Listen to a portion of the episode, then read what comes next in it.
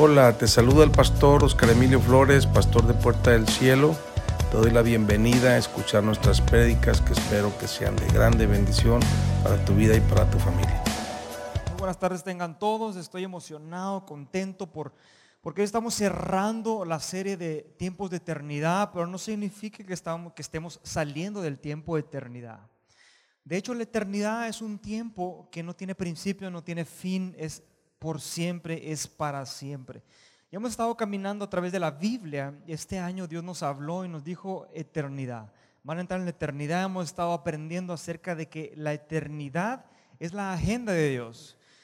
Dios es el primero, es el último y debe ser todo en nuestra vida. Es lo que hemos estado aprendiendo a través de la Biblia.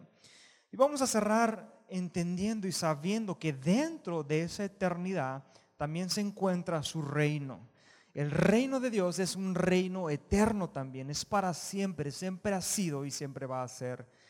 Pero ese reino también tiene una cualidad, que esa cualidad es una que tú y yo tenemos que experimentar, que debemos de experimentar. ¿Por qué? Porque Jesús lo que hizo en la cruz es para que tú y yo vivamos en ese reino. Que no haya nada, que no haya nadie que nos impida disfrutar de todo lo que Dios ganó a través del sacrificio de su Hijo en la cruz salud, alegría, bendición, prosperidad.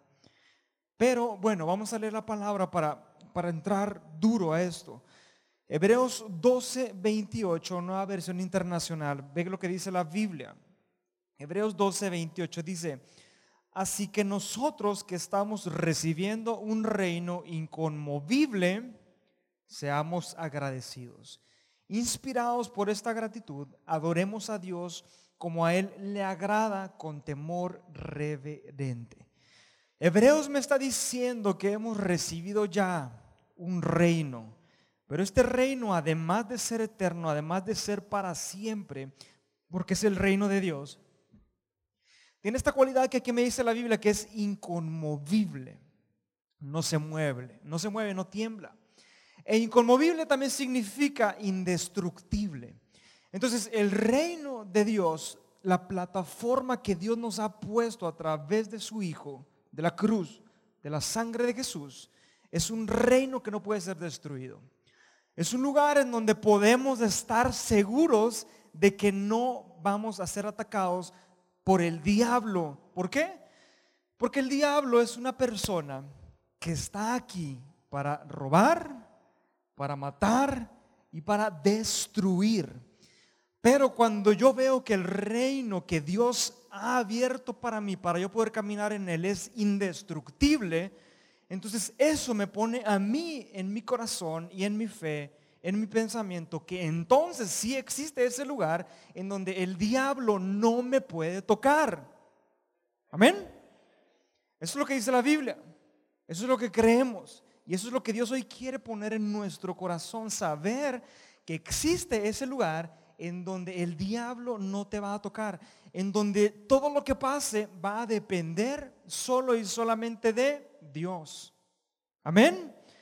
Entonces, pero Hebreos 12:28 me está expresando que ese reino tiene que ser recibido. Tienes que tomarlo tú, tienes que adueñarte, tienes que poseerlo, o más bien dicho, tú tienes que ser poseído por ese reino, estar dentro del reino. ¿Para qué? Para que tengamos esa capacidad, dice aquí, de ser inspirados. ¿Por quién? Por Dios, para vivir, dice ahí, como a Él le agrada. En otras palabras dice así. Entonces, recibir el reino, caminar en el reino, estar en el reino es lo único que nos va a dar la capacidad de tener ese toque de Dios, porque estamos donde Dios está en su reino, que nos va a dar la capacidad de vivir en su llamado. Lo cual nos va a llevar a tener esa protección porque estamos en el lugar en donde nada puede ser destruido. Entonces, esa es una alegría muy grande que, que, hace que nuestro corazón brinque. Por eso dice ahí mismo, te inspira a gratitud. Y gratitud viene de la palabra gracia, que significa cuando Dios toca tu corazón.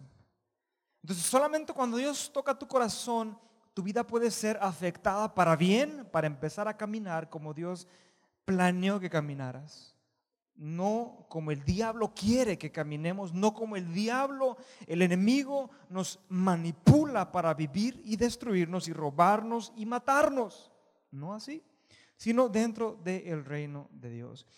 Entonces, si el reino es eterno, si el reino es indestructible, yo te voy a decir algo, tu llamado, las palabras que Dios ha hablado a ti, así son también, indestructibles.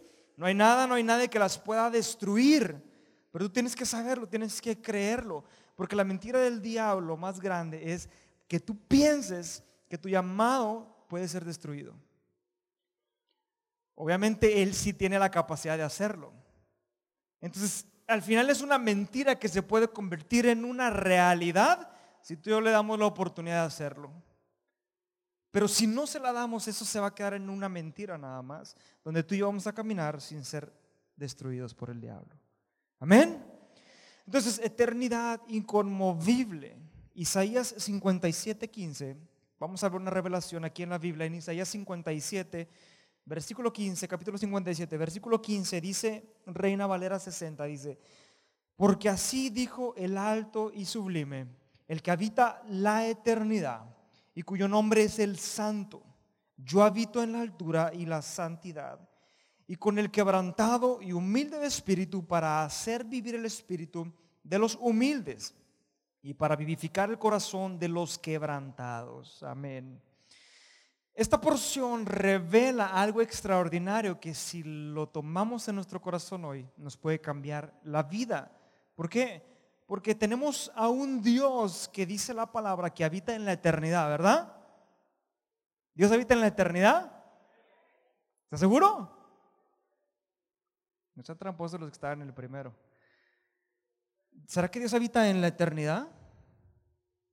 ¿Ahí dice la Biblia eso? No dice eso la Biblia. La Biblia dice que Dios habita la eternidad. No en la eternidad, porque la eternidad es un espacio que no tiene principios, no tiene fin. Entonces, si la Biblia dijera que Él habita en la eternidad, le está dando solamente un espacio en el tiempo eterno por lo cual Dios es eterno, entonces Él es la eternidad. Entonces Él está desde el principio y hasta el final. ¿Me, explico? Y esa revelación viene a traer a nuestra vida que muchas veces procuramos a Dios meterlo en nuestra vida como una parte, como un espacio. Que Él habite en mi vida es solamente en una área, no en el todo lo que yo soy. Y, yo te voy a decir, Dios es tan grande, tan increíble, es sublime, que Él es capaz de ocupar todo el espacio. De hecho, Él ocupa todo el espacio. Él es el eterno, Él es el principio, el fin, el todo. Pero si tú y yo no lo tomamos de esa manera en nuestra vida, van a haber cosas que no van a cambiar, van a haber cosas en las cuales vamos a fracasar, van a haber cosas en las cuales vamos a estar destruidos. Porque el engaño más grande del diablo es que podamos vivir, que aguantemos ciertas áreas de nuestra vida en derrota mientras estamos caminando con Jesús. Porque te voy a decir algo, Jesús ya ganó. Y esa victoria es para todo, en todo en nuestra vida. Por eso hay que entender que Él es la eternidad, Él ocupa todo desde el principio hasta el final. También me habla que Él habita en la altura, Él es el más alto y el más grande. Y dice, y en la santidad. Para ver a Dios tenemos que ser santos, para estar con Dios tenemos que ser santos. Entonces esta palabra puede traer un poco de, de, confrontación ante yo, un ser humano, una persona, que me equivoco porque la santidad me, en mi mente me expresa a pureza, que sí lo es. En mi mente me expresa a no equivocarme, que tiene que ver. Y, me choquea porque entonces si Dios habita solamente en la altura y en la santidad, ¿cómo vas a poder estar conmigo que yo me equivoco tanto? Pero allí el mismo Isaías, este mismo Dios que es la eternidad, que está en toda la eternidad, en lo alto, en la santidad, también me pone dos formas ahí mismo para yo poder empezar a entrar, adentrarme en esa santidad que va a permitir que como dice Eclesiastés, que la eternidad la ha puesto en nosotros. La eternidad te pertenece. Y dice ahí mismo Eclesiastés, no lo trates de entender. te vas a volver loco. Pero vívelo por fe. Disfruta a ese Dios que es el primero y el último, el que está siempre. Entonces la santidad tiene dos maneras en las cuales tú y yo hoy podemos decidir empezar a entrar para que Dios esté y tú y yo podamos estar en ese reino inconmovible en donde nada te va a afectar. Diablo no te va a tocar. Si algo sucede, que sea porque Dios lo está poniendo, no porque el enemigo quiere destruirte. ¿Me estoy explicando? ¿Y, cuáles son esas dos formas? Dice ahí que, que Él habita en la altura, en la santidad, pero después dice que también Él está con el quebrantado, con el humilde, dice. Entonces, dos formas para adentrarnos en santidad, porque puede ser una palabra muy difícil para, para nosotros, para mí es difícil, santidad, no equivocarme, me equivoco tanto, pero bueno, estas dos formas de ser humilde y o quebrantado es lo que nos da la puerta para entrar en su santidad, para que Él pueda habitar en mí y yo en Él, en esa eternidad, en ese lugar donde nada puede ser destruido. Entonces, ¿quiénes son los humildes? ¿Tú sabes quiénes son los humildes? No son los que no tienen dinero. Alguien humilde es aquel que hoy reconozco que yo no puedo más con esta vida solo, que me cansé de buscar la felicidad, el éxito por mis fuerzas, que logré alcanzar muchas cosas, tengo esto, tengo lo otro, pero en verdad no estoy pleno. Ese es el humilde, el que llega y dice, Dios, te necesito. ¿verdad? Te necesito, te necesito en mi vida. Eso es humildad. Y eso te abre la puerta a ser santo, porque santo es apartarte, entonces te empiezas a apartar diciéndole, Dios, yo ya solo no puedo, yo quiero estar contigo. Y después también habla del quebrantado de corazón. ¿Y quiénes son los quebrantados? Somos los que hemos sido golpeados por el diablo y algo se rompió en nosotros. Somos los que hemos sido afectados en la vida y algo se rompió, se quebró y mi corazón está roto. Entonces yo te quiero decir que si tú hoy vienes con el corazón roto, si algo en tu vida está sin funcionar, destruido, eres la mejor, eres tierra para que Dios pueda estar y habitar en ti. Porque la Biblia dice, yo me voy a hacer fuerte en tu debilidad y tú eres quien yo te hago ser quien seas. Es una traducción de Filipenses 4:13. Él en nosotros siendo, pero tú y yo tenemos que saber que hay que ser humildes. Y si estamos quebrados, estamos en el mejor lugar. Y hoy vas a conocer a la mejor persona que es Jesús, que es Dios, que es el Espíritu Santo con el que debemos de caminar en este reino que nada ni nadie lo puede destruir. Entonces termina diciendo Dios que Él viene a nuestro espíritu a traer vida. Él viene a nuestro corazón a traer vida. Y, Jesús dijo, yo vine a que la tuvieras no solamente la vida, sino abundante, mucha, demasiado, prosperidad. Y eso es lo que nos pertenece en realidad. No lo que el diablo te ha dicho hasta hoy, que está bien que estés enfermo. Y te voy a decir algo, Dios no manda enfermedades, Dios no manda miserias, Dios no trata de esa manera. Dios tiene tratos, tiene tratos, pero muchas veces nos confundimos, nos equivocamos, porque los tratos de Dios son diferentes. Hoy vamos a verlo a través de la Biblia. Vamos a dar cuenta que dentro del reino inconmovible, lo que no hay nada que se pueda destruir, es que hay que creerlo. Dice inconmovible, no se destruye. Podrá parecer alguna situación difícil, un reto que Dios nos pueda poner para que nuestra fe crezca, pero no es una enfermedad no es un problema familiar. Pero hoy en día estamos tan acostumbrados a las mentiras del diablo que creemos que en el reino de Dios también se quiebra, que en el reino de Dios también se muere, que en el reino de Dios las cosas no son así. Pero no, Dios viene hoy a decirnos, ¿sabes qué? No, no, no, no, no, no, no, no, no. En su reino las cosas no se pueden destruir. Tú tienes que creer esto y abrazarlo con todo tu corazón. Y vamos a ir desenlazando lo que Dios hoy quiere sembrar en nuestro corazón. Porque Él quiere ponernos en esa plataforma que es su reino para poder vivir toda nuestra vida, donde no se quiebren las cosas, donde no se rompan las cosas. Que a la verdad, pues sí, yo sé, la Biblia dice, el mundo vas a tener aflicción, va a ser difícil, pero luego Él dice, confía, porque yo lo vencí todo eso. Esperanza. Mira, ¿de qué sirve la vida viniendo a la iglesia si es lo mismo que estar allá afuera? ¿De qué me sirve estar con Dios entonces si no prospero, si no sano, si no lo otro? Dios tiene la plataforma en donde no nos quebramos. Tú tienes que crecer en fe porque de verdad este 2020 va a ser diferente para ti. Si tú tomas la decisión, si tú lo crees, si tú lo abrazas, su llamado y te metes en verdad en su eternidad. Leamos juntos primera de Samuel, capítulo 3, versículo 1.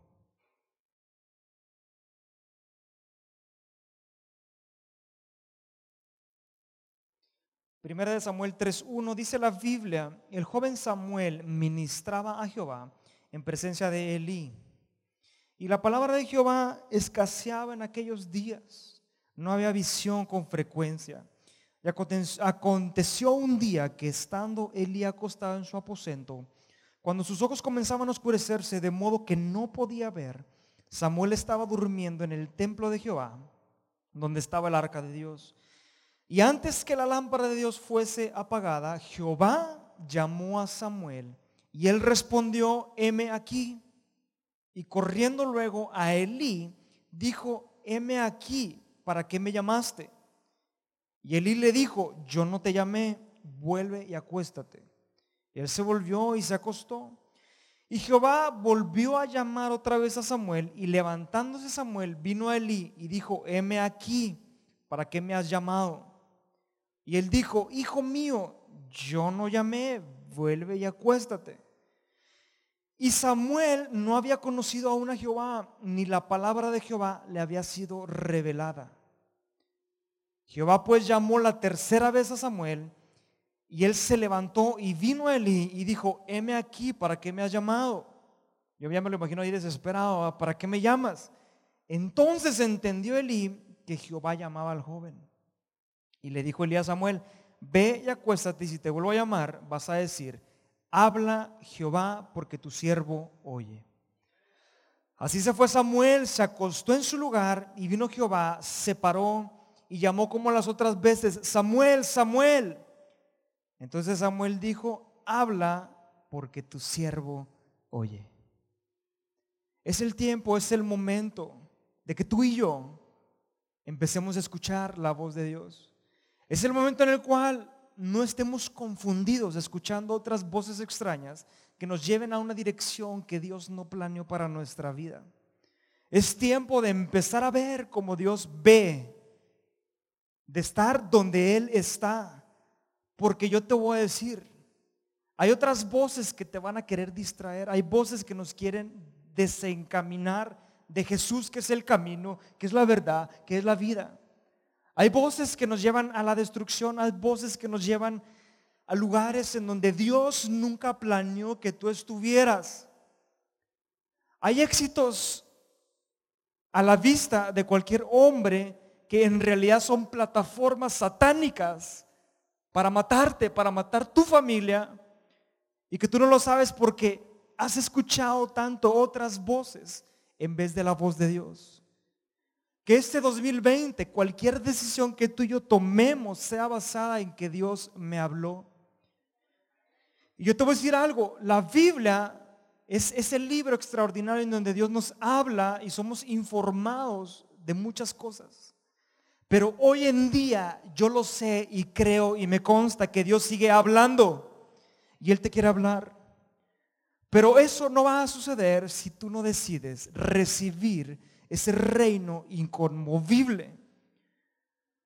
Porque hay algo en nosotros que se llama alma, que es muy escandalosa, que es muy sensible, que es como una ola que se mueve de aquí para allá, que si me siento bien hago, que si no, no, la cual nos quiere llevar a escuchar las voces que no son la voz de Dios y creer mentiras que el diablo hasta el día de hoy ha puesto en nuestro corazón.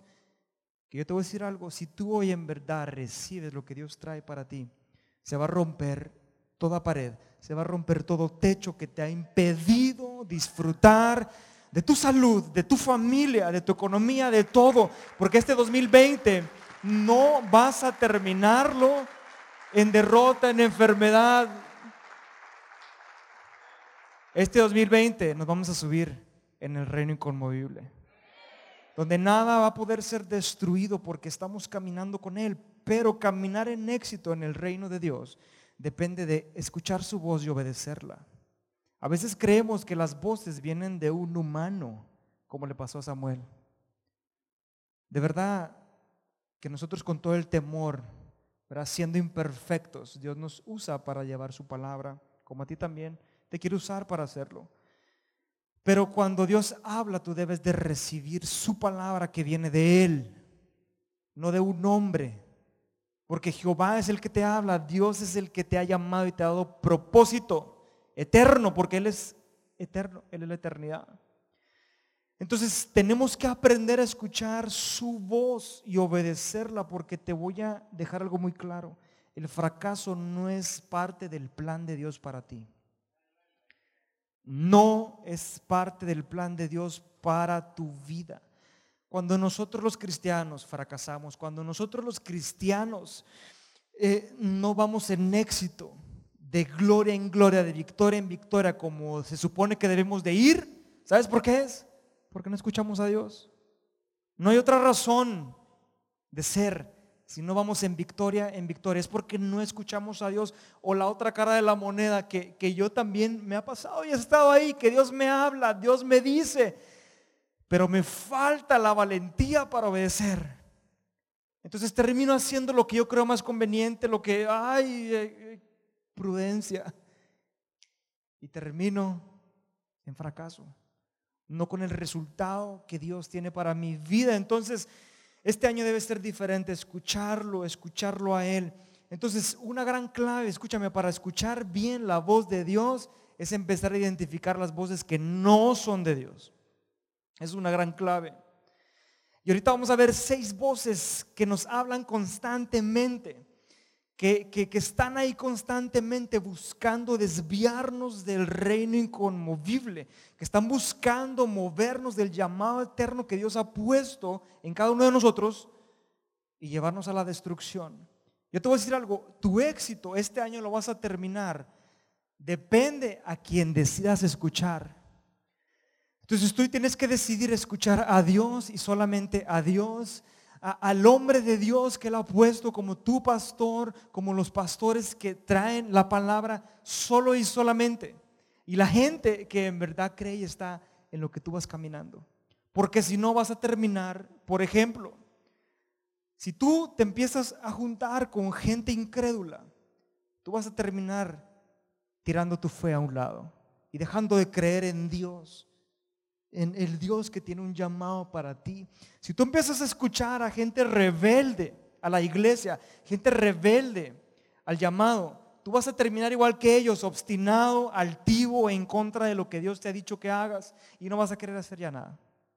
Si tú escuchas a esa gente, si tú y yo nos ponemos a escuchar a gente tacaña, que no es generosa, que no da, tú y yo vamos a terminar como ellos robándole a Dios, no diezmando, no ofrendando, no creyendo en esa plataforma preciosa de primicias que su reino me tiene para bendecirme el resto. Entonces tenemos que tener cuidado y escoger muy bien a quién vamos a escuchar. Y ese es el único y es Dios. Amén. Entonces, identificar esas voces que no vienen del Padre. Son seis que vamos a ver ahorita. Tenemos que estar determinados. Yo quiero que repitas conmigo, estoy determinado. Di, estoy determinado a escuchar tu voz, Dios. Y esas seis voces, la primera voz es la duda. Yo te voy a decir algo, estas voces de las que te estoy hablando tienen una cualidad. Estas voces no te vienen a hablar así bonito como Dios nos habla y nos dice. Como cuando platicas con alguien, estas voces no te tratan de esa manera, estas voces te gritan. ¿Sabes por qué? Porque son manipuladoras, estas voces te quieren manipular, te quieren tratar como un títere, hacerte su títere. Y estas voces son inspiradas por el mismo diablo y el mismo diablo las controla. Y una de ellas, la primera, es la duda. La duda, la duda, la duda que es todo lo contrario a la fe, a confianza, a creer, a caminar. La primera voz es esta, la duda. La duda, ¿qué es lo que pasa? Te hace desconfiar. ¿O no? Cuando tú dudas de alguien, desconfías. Pero, híjole, mejor déjame, me llevo mi celular, no se lo va a llevar este tipo. ¿ah?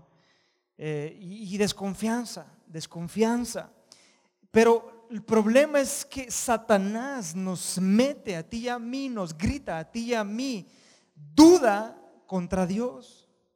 Cuando el Padre viene y te da una palabra y te dice, tú vas a prosperar, tú vas a salir adelante y, te suelta una palabra Dios, sales y a la vuelta de la esquina el diablo está para robarte y te suelta una duda y te dice, ¿tú crees que vas a salir? Ve la deuda que tienes. mejor ponte a trabajar. ¿Qué haces en la iglesia? Tienes que... Ah, empiezas a dudar. ¿Será que Dios me habló? ¿Será que en verdad voy a poder salir? Pero yo te voy a decir, eso le pasó a Jesús también. El Padre le dice a Jesús cuando es bautizado, este es mi Hijo amado, en quien yo tengo complacencia. El Padre le dice a Jesús. Y versículos adelante, el diablo se le aparece cuando él estaba ayunando en el desierto. Le dice, si eres hijo de Dios, le quiere meter la duda. Cuando, cuando Jesús te habla y te dice algo, el diablo va a venir a decirte lo contrario para que empieces a dudar. Y no te lo va a venir a decir, te lo va a venir a gritar. ¿Sabes por qué gritan estas voces? Porque estas van para tu alma, para desconcertarte, para apoderarse de ti. Y yo te voy a decir, la duda no te va a dejar de hablar nunca, nunca. Pero lo que sí puedes hacer es decidir creerle más a la palabra de Dios para que las dudas estén así que, que ni las escuches y escuches la palabra de Dios y escuches lo que Dios ha dicho, lo que Dios dice de ti. Porque tú eres el que elige a quién escuchar. ¿Qué vos vas a escuchar? ¿La de Dios o la del diablo haciéndote dudar? Una palabra del Padre, una palabra de Dios tiene muchísimo más poder que mil mentiras del diablo. Y con una palabra es más que suficiente para que tú hoy te levantes y empieces a conquistar y el diablo no te pueda tocar. Una. Y ya te soltaba más de una ahorita.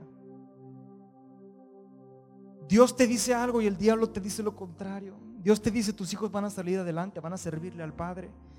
Llegas a la casa y te topas con la noticia de que tus hijos están peor ahora. Están más rebeldes que nunca. Y entra la duda. Cuando tú tienes que pararte y saber algo, que cuando la duda llega a ti, solamente es la evidencia de que lo que Dios te dijo es verdad, porque el diablo te lo quiere robar. Entonces es cierto. Estoy dudándolo, pero gracias diablo. Porque estoy ahora más seguro de que Dios me habló. Y no voy a permitir que me robe la duda mi bendición. La segunda voz que viene a nuestra vida es el miedo. Esta es una voz que viene a paralizarte. El temor viene y te paraliza. Donde se te mete el miedo ahí te quedas. O es un espíritu tan raro que cuando el miedo se te mete, corres. ¿O no? Pero ahorita se me viene a la mente una vivencia que tuve yo con mi hermana cuando fuimos a la casa de terror de Universal Studios y el miedo se apoderó de mí. ¿Qué fue lo que yo hice? Yo me detuve primero, pero la agarré a ella y la puse como mi escudo. Y de ahí el mismo temor me hizo huir y dejarla ahí. Que la maten a ella, a mí no. Pero eso es lo que hace el temor. Hace que huyas.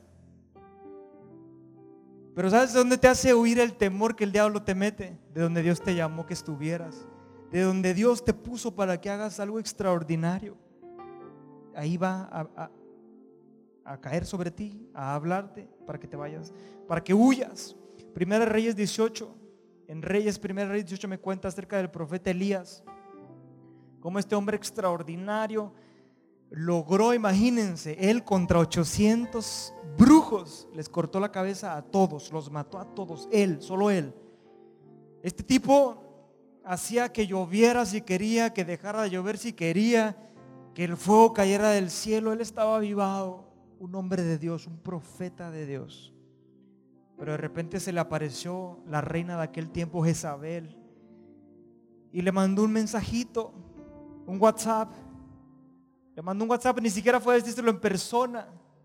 A decir, el diablo es tan cobarde que cuando, cuando por, eso, por eso él empieza a buscar la forma de desviarte y te va a mandar mensajeros. Porque cuando ya Dios te llama, a él le da mucho miedo, él se echa para atrás. Pero ¿cómo le hago? ¿Cómo le hago? ¿Cómo le hago?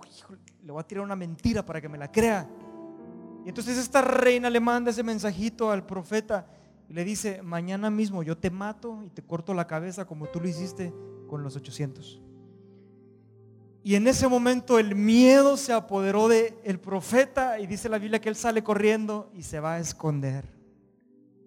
Cuando él estaba en su avivamiento, cuando él estaba en todo con Dios. Yo te voy a decir que por eso cuando tú decides comprometerte con Dios, el temor va a sobrevenir a ti. Y el diablo te va a mentir y te va a decir, ¿sabes qué? Ten cuidado, vas a perder tu matrimonio si te comprometes con Dios. Ten cuidado, vas a perder a tus hijos si sigues en la iglesia. Ten cuidado, tu seguridad está en riesgo. Y temor, temor, el diablo metiendo temores, temores. Pero yo te voy a decir una verdad hoy. No hay lugar más seguro en donde tú puedas estar que caminando en tu llamado comprometido con Dios. Porque nada ni nadie te podrá hacer frente mientras Él esté contigo y tú estando en el reino donde nada se quiebra, ¿qué miedo puedes tener?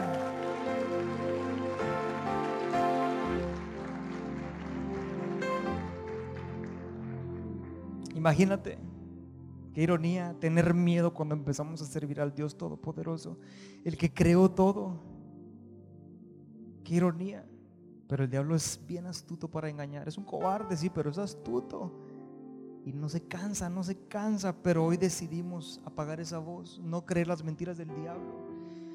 La tercera voz es el victimismo, esa voz que nos hace tener esa actitud de víctima ante la vida, porque a mí me tocó esto, porque yo viví esto. Y es una voz tan sutil porque en realidad a veces nos pasan cosas que pues no nos explicamos ni por qué ni para qué. Pero cuando el victimismo se apodera de mí, me lleva a la conclusión de creer que Dios es injusto. Porque a otro lo bendice y a mí no, porque a mí me... Y el victimismo me lleva a formar parte de un juego diabólico. Porque el diablo me empieza a alejar de Dios porque yo creo que Él no es justo. Que la trae en contra. Y Romanos 2.11 es clarísimo. Nuestro Dios es el primero que dijo, yo no hago acepción de personas. Aunque yo quisiera decirte que Él me ama más a mí que a ti. Déjame la creo yo, pero no es verdad. Nos ama a todos tanto y te responde a ti como me responde a mí como al de al lado. Pero nuestra alma se acongoja cuando vemos que las cosas no pasan. Entonces esta voz empieza a hablar, te dice, Dios a ti no te quiere, Dios a ti no te va a responder. Yo te voy a decir que le vas a decir de hoy en adelante a tu alma. Tú le vas a decir a tu alma, mira, tranquila, por favor. Porque si Dios me lo dijo, Él lo va a hacer. ¿Cuándo? ¿Cuándo? Él lo va a hacer. Yo voy a caminar y no me voy a detener. Porque Él lo va a hacer. Esa voz tenemos que apagarla. Dios es la persona más justa del mundo. Es todo justicia. ¿Qué es lo que pasa al final? Yo te voy a decir algo. Gálatas 6, 7. Esa es la realidad. Cada uno cosecha lo que siembra. No es que Dios sea injusto. Cosechamos lo que sembramos. Dios nos salva, nos protege, nos redime, nos ayuda a cambiar el curso. Pero al final de cuentas, todo lo que hagas en esta tierra vas a ver un fruto, para bien o para mal.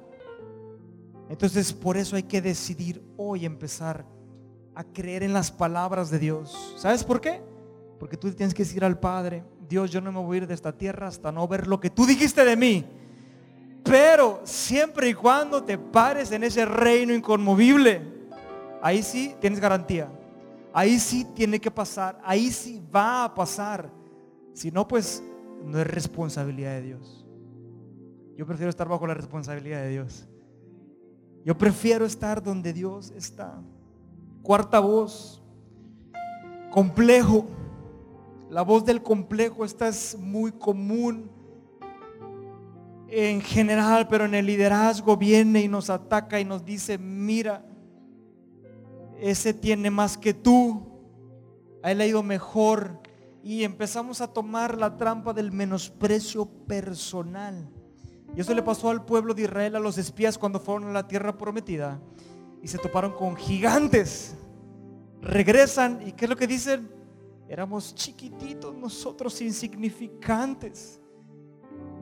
Complejo de inferioridad. Cuando en vez de haber dicho ellos, ¿sabes qué? Están grandísimos esas cosas de allá. Pero mi Dios es más grande que ellos. Entonces cuando tú en verdad, porque te vas a topar con gigantes, tú no debes sentirte chiquito. Al contrario, Dios te dice, ¿sabes qué? Hijo mío, hija mía, yo te subo a mis hombros. Y créeme, yo estoy más grande que ellos. Entonces, si te subo a mis hombros, estás sobre de ellos. Entonces, no hay gigante que pueda estar más grande que nosotros cuando estamos con Dios. No creas que no eres nadie. Tú eres alguien, tienes llamado. Todo complejo, toda inseguridad. Tú debes de, de reprimirla, de rechazarla, no creerla. Hay cosas que el diablo te dijo desde que eras chiquito, chiquita que hasta hoy te sigues creyendo, que tus papás sembraron, que algún maestro, alguien te dijo algo que te creíste y te hizo inseguro, acomplejado. Tú debes de aprender y decidir hoy empezar a escuchar a Dios que te dice, tú eres, tú puedes, tú eres una princesa, tú eres un valiente y lo vas a lograr, ese conquistador, tú puedes. Esa es la palabra que debes de escuchar. El diablo quiere comparar, le encanta comparar a la gente. Dios no compara. Dios es un Dios de relación personal, trato personal, en donde te lleva a ti a tu ritmo, a tu llamado, a tu ritmo, a tu forma, a como Él te creó, Él te conoce. Pero el diablo busca compararnos. Pero tú tienes de aferrarte y saber que nada es imposible para Dios. No hay nada imposible para Él, Él todo lo puede hacer. La quinta voz que va a venir a hablarnos para sacarnos de ese reino del reino de Dios de nuestro llamado es la condenación. Esta es una voz que surge después de haber fallado. Es una voz muy común para los que nos equivocamos tanto. ¿Verdad? Para mí, condenación que viene y te dice, Dios ya no te va a querer. Mira lo que hiciste. Y, y viene esa voz a condenarte. Cuando yo te voy a decir que la Biblia dice que cuando estamos en Cristo no hay condenación. Bien nos equivocamos, está bien. Pero cuando tú y yo decidimos arrepentirnos, tomar su sangre y volver a caminar, Él nos perdona y no hay condenación alguna. Mira, la condenación es una voz mortal que te quiere matar. ¿Y sabes cómo logra hacer la condenación que te mueras? Porque la condenación a mí me pone en la posición de decir, yo, yo le fallé a Dios, Él no me quiere ver ahorita. No puedo hablarle, no puedo orar. La condenación nos aleja de ese lugar en donde solamente podemos escuchar la voz de Dios, que es en la intimidad, oración, relación con Él. Entonces tú tienes que saber y creer en verdad que como con esa mujer que se equivocó, que la quisieron matar a pedradas en Juan 8:10, así es contigo y conmigo hoy. El Padre viene y nos dice, ¿dónde están los que te acusaban? ¿Y sabes cuáles son las palabras más poderosas de Jesús? para salir de condenaciones cuando Él le dice a esa mujer, ni siquiera yo te condeno. Y yo te voy a decir algo, cuando Jesús me dice eso a mí, yo no te condeno, hijo. Se va todo peso de condenación. Porque estas voces vienen a cargar nuestra alma y no nos permiten avanzar, continuar. Pero no hay condenación. Pero vete y no vuelvas a pecar nos levantamos y caminamos y proseguimos. El diablo no puede condenarte porque Jesús no lo hizo, el diablo no puede hacerlo. La sexta voz y la última voz de la que te quiero platicar ahorita es la voz de la complacencia. La voz de la complacencia o en otras palabras es la voz de la comodidad, es la voz de la mediocridad. Esta es una voz fuerte que viene a llamar tu vida para querer controlarla y estancarte. mantenerte conforme, estás bien, ni estás mal, ni estás muy bien, estás bien, tranquilo, hasta aquí llegaste. Cuando yo te voy a decir algo, en Dios siempre se puede estar mejor. En Dios siempre podemos tener más felicidad. En Dios siempre puede haber más salud. En Dios siempre hay más. Entonces esta voz, esta voz lo que quiere es detenerte, que estés tranquilo, no pasa nada. Esta voz viene a que vivas una religión, a que tú busques tu propio camino de hacer las, las formas con Dios, de hacer tu llamado, tu propio camino, tu forma. Y esta voz es tan peligrosa, tan atacante. Porque yo te voy a decir algo, rara vez en la Biblia Dios nos llama a comodidad. Cuando Dios llama, como fue con el profeta, con el profeta Elías, llegó a la cueva y le dijo, levántate y salte. Ve. Isaías 61 que dice, dice, levántate y resplandece. Levántate, levántate y resplandece, dice. El Padre cuando llama, Él llama a más. Cuando tú das, Dios te pide que des más. ¿Tú sabías? Cuando tú das, Dios te dice, da más. Cuando tú haces algo, Jesús te dice, haz la milla extra. Si ya hiciste, corriste, caminaste una milla, camina otra milla más. Cuando, cuando tú llevas una carga, te dice, bueno, ahora lleva dos. Cuando tú, cuando dice la Biblia, si te piden tu túnica, ¿Sabes qué? También dale tu capa. Él pide más, más, más. ¿Sabes por qué? Cuando tú das algo y Él te pide más y luego tú dices, ay, pero ya te di. Y luego te dice, bueno, entonces ahora dámelo todo. Dámelo todo. ¿Sabes qué significa dámelo todo? Significa métete de completo aquí donde estás seguro. Eso significa dámelo todo. Pero cuando eso pasa, ¿tú sabes qué es lo que sucede? Nuestra alma se vuelve loca se pone histérica. Dice, pero ya te di mucho. ¿Cómo que quieres? Ya te di casi todo, le decimos a Dios. ¿Qué más quieres de mí? Ya te lo di casi todo. ¿Y tú sabes cuál es el problema ese? Que nos hemos convertido en cristianos de casi me comprometo. De casi llegaba al grupo ayer. De casi voy a ofrendar. De casi por poquito, pero no llegamos no lo completamos porque esta voz nos tiene manipulados. Esta voz nos tiene en la mediocridad. Yo te voy a decir, tenemos un Dios de excelencia, un Dios que hace las cosas completas y bien hechas. Entonces, tú y yo tenemos que decidir. Dale un aplauso al Padre. Muchas gracias por escucharnos. Te invito a que puedas asistir a nuestra iglesia y nos sigas en nuestras redes sociales. Bendigo tu vida.